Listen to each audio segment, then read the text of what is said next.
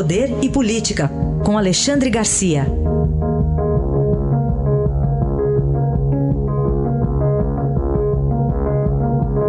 Alexandre, bom dia. Bom dia, Raíssen. Bom, nós já comentamos aqui, você mesmo já comentou, a questão de Adélio Bispo de Oliveira ser considerado inimputável pela justiça, o autor da facada contra o então candidato Jair Bolsonaro, mas agora é uma decisão do próprio presidente, né, da defesa dele, do Ministério Público. Ninguém vai recorrer, Alexandre? Pois é, não vão recorrer, o processo é arquivado. Né?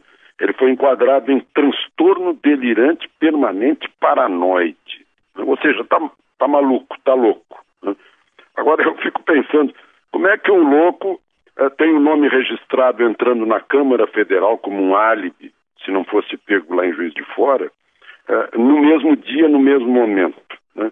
E como é que um louco tem uma articulação tal que aparecem advogados imediatamente, advogados não advogados baratos, né? mas, mas enfim, uh, a, o grande problema de Adélio Bispo é que foi constatada a periculosidade, tanto que ele fica internado, né, o presídio, o manicômio judiciário. Né, por quê?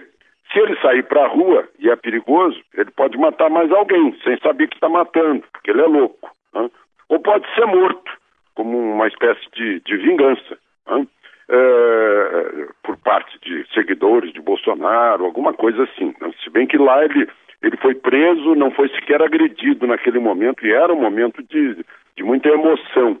Né? Uh, bom, e, e, mas o fato é que, arquivado esse processo contra ele, não, não prejudica as investigações que a Polícia Federal está levando à frente para estabelecer se há conexão com outras pessoas. Né? Porque houve uma série de mortes lá em, lá em Juiz de Fora, na pensão, né? ficou tudo muito estranho, apareceu mala de dinheiro uns dias depois também, dinheiro falso inclusive, né? então tem muita coisa estranha ainda no ar, né? e um arquivamento de certa forma rápido, com desinteresse por parte do, do da vítima, né? que, é o, que é o presidente da República. Enfim, uh, e ainda tem um terceiro laudo que é sigiloso. Um, um laudo de eh, psicológico, judicial, sigiloso. Quer dizer, os, os cidadãos em nome dos quais foi feita uma Constituição não podem ficar sabendo o que tem o raio desse laudo sigiloso, o tal de terceiro laudo. Então é, é um assunto que é arquivado, mas não é, porque a gente fica ainda esperando esclarecimento sobre esse atentado. Né? E uma coisa que eu já disse e vou repetir é que eu continuo achando muito estranho que o candidato à presidência da República, que lidera as pesquisas, sofre uma tentativa de, de, de assassinato e o Tribunal Superior Eleitoral não, não congela, digamos, a campanha eleitoral até que ele possa voltar ou fornecer um substituto. Isso que eu acho muito estranho. Bom, Alexandre, outro tema agora das relações internacionais. O... Os Estados Unidos estão querendo oferecer aquela, aquele programa é, para viajantes confiáveis, digamos assim, para os brasileiros, é isso? É, e nós não nos mexemos. Secretaria da Receita Federal, que deveria ah, trabalhar para instalar isso, e a Polícia Federal não se mexem. Foi oferecido por Trump a Bolsonaro em março.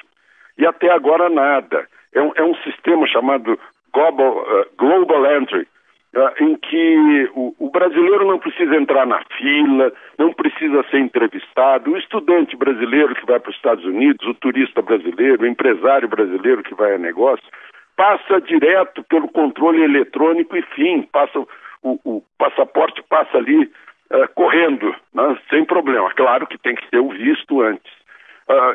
talvez tenha sido isso uma espécie de de degrau de, de abertura dos Estados Unidos para brasileiros, né?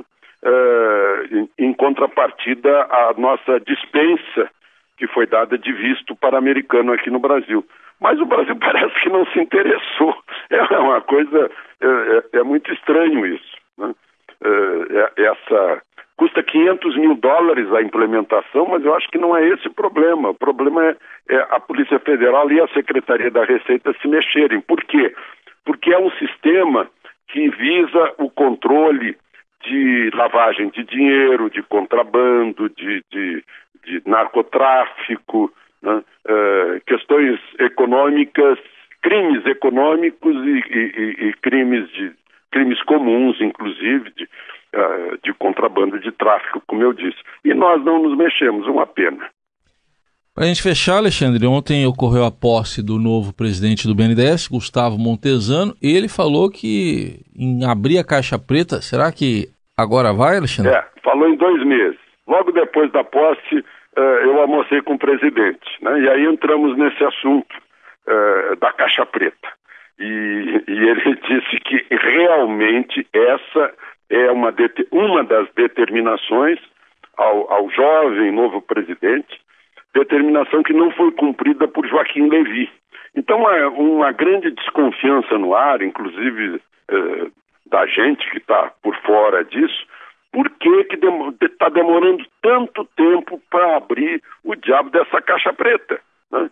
Que vai mostrar, segundo o, o presidente Montesano, né? vai mostrar os métodos, os caminhos, quem autorizava, quem dava ordens, uh, por quê, uh, como funcionou tudo isso, né? Aquele, aquela trama de, de passar dinheiro para ditaduras, né? dinheiro que devia ter ficado aqui dentro do Brasil, porque afinal é um banco nacional de desenvolvimento, não é um banco internacional, para isso existem os bancos internacionais. Né?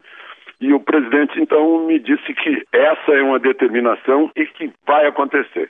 Nós vamos tomar conhecimento de tudo isso que aconteceu no BNDES, como é a curiosidade de tanta gente, desde que começaram a estourar os escândalos e a gente ficava sabendo como o nosso Banco de Desenvolvimento era usado pela corrupção.